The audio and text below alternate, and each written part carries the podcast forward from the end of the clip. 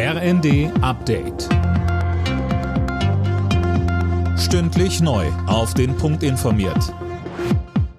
Ich bin Gisa Weber. Guten Tag. Niemandem darf Strom oder Gas abgestellt werden, weil die Rechnung noch nicht bezahlt worden ist. Das fordert Verbraucherschutzministerin Lemke in der Bild am Sonntag. Die Einzelheiten hat Philipp Rösler. Man müsse sich auf schwierige Zeiten im Winter einstellen und Verbraucher schützen, so Lemke. Sie fordert deshalb einen gesetzlich angeordneten Aufschub für Strom- und Gassperren, falls Verbraucher mit der Bezahlung nicht hinterherkommen. Denn es kann passieren, dass die Preise nochmal deutlich steigen, falls Energieunternehmen erlaubt wird, gestiegene Kosten trotz einer Preisgarantie an die Kunden weiterzugeben. Das soll aber nur im absoluten Krisenfall möglich sein. Ab morgen beginnt die Wartung der Gaspipeline Nord Stream 1. Die Leitung wird dann komplett heruntergefahren. Kanada hat unterdessen erlaubt, reparierte Gasturbinen für die Pipeline nach Deutschland zu schicken.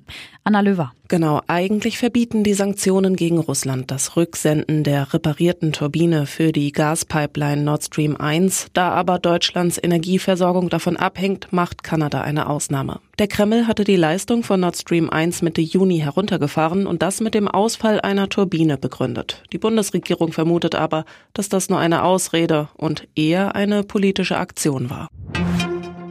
Großbritannien bildet jetzt tausende Ukrainer für den Krieg gegen Russland aus. Es handelt sich um Freiwillige ohne militärische Erfahrung.